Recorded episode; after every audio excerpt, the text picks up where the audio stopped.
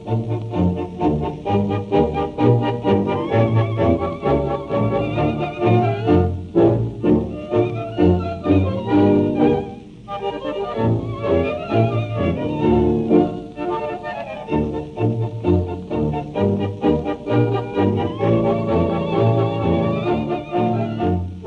everybody, and welcome to our episode number 77 from Around the World in 80 Tangos. And this wish today goes to the north of Germany, to Bremen.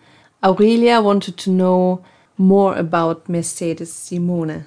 The song of today is called Volve, Come Back. It was written by Edgardo Donato, the lyrics of Luis Bayon Herrera, and we have a recording of the orchestra of Adolfo Carabelli with the wonderful voice of Mercedes Simone.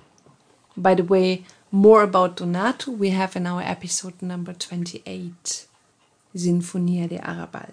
About Luis Bayon Herrera, we don't have much. He's one of the unknown who didn't leave much information. Mercedes Simone, born 1904, long life of tango singing.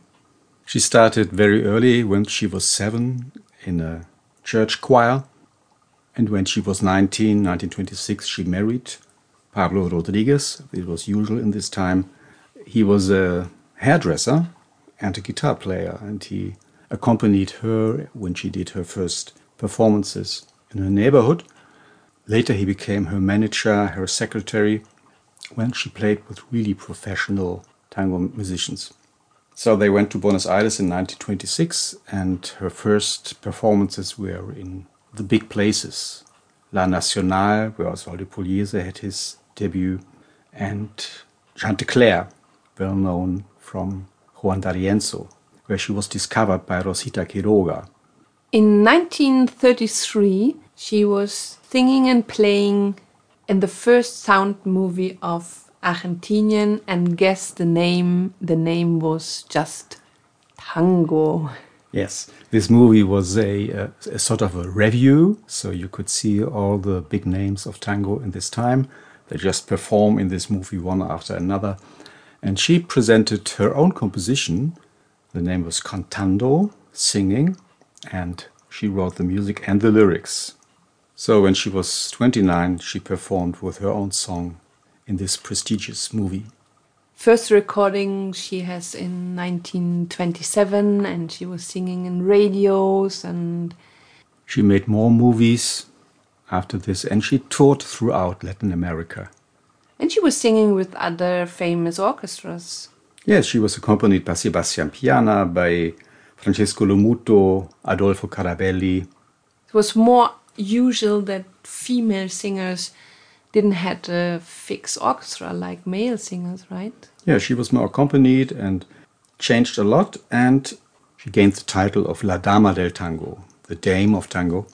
So she had the full life of tango and touring, and she was spending seven months in Cuba in 1955. This was before the revolution of Fidel Castro. We don't know exactly what she did there, but we presume that she had a job, an engagement in one of these nightclubs or casinos of Cuba. As she had a special voice for this time. Yes, what was more usual, very high female voices, the soprano.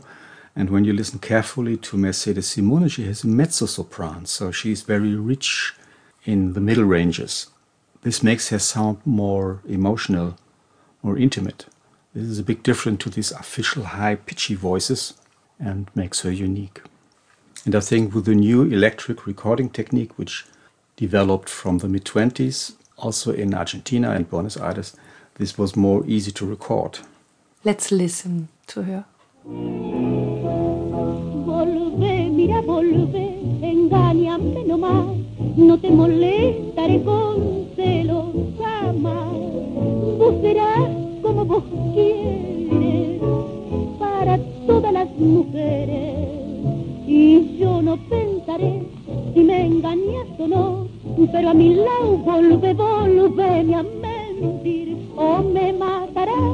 que de vivir sin vos no soy capaz.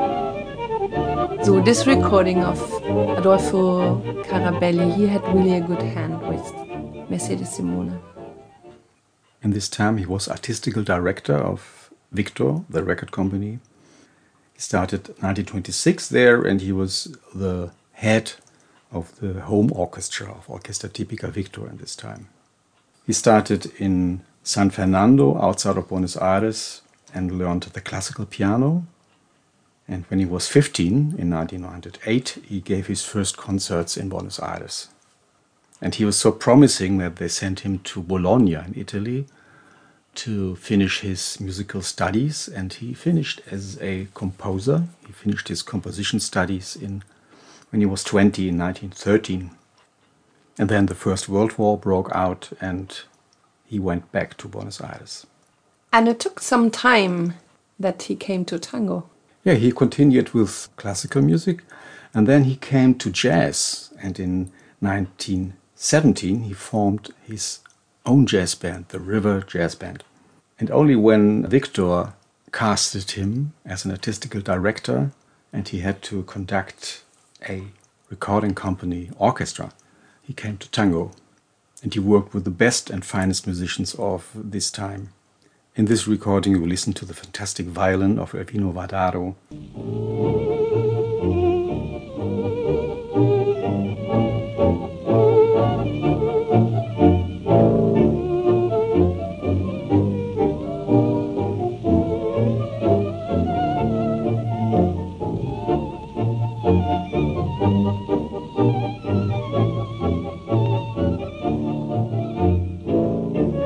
Somewhere in the bandoneon section we have Luis Petruccelli, among others.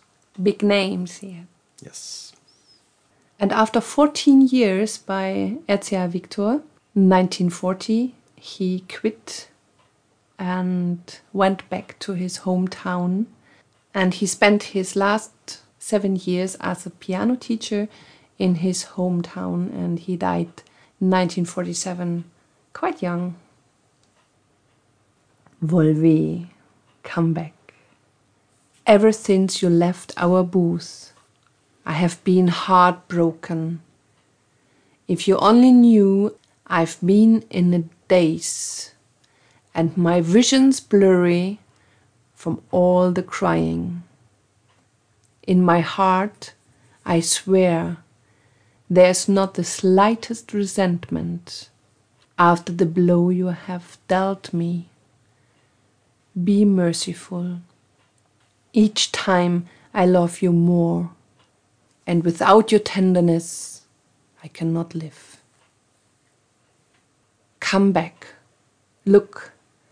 Come back. Just cheat on me. I won't stop you with my jealousy. You will be what you want to be for all women. And I won't think whether you will cheat on me or not, but come back to me.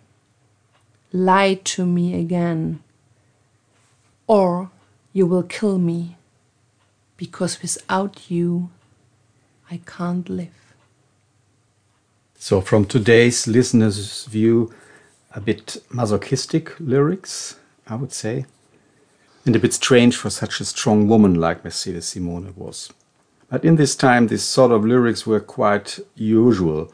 For example, had Libertad Lamarque, one of the other famous female singers in Buenos Aires, it was her trademark to be this woman who was betrayed and left and whatsoever.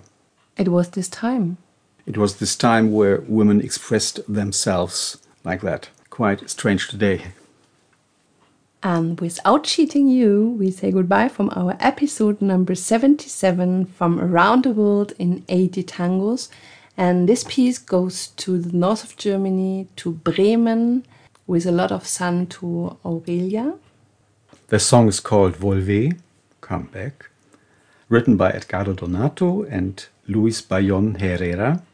And the recording is the orchestra of Adolfo Carabelli, aka Orchestra Tipica Victor, with the wonderful voice of Mercedes Simone.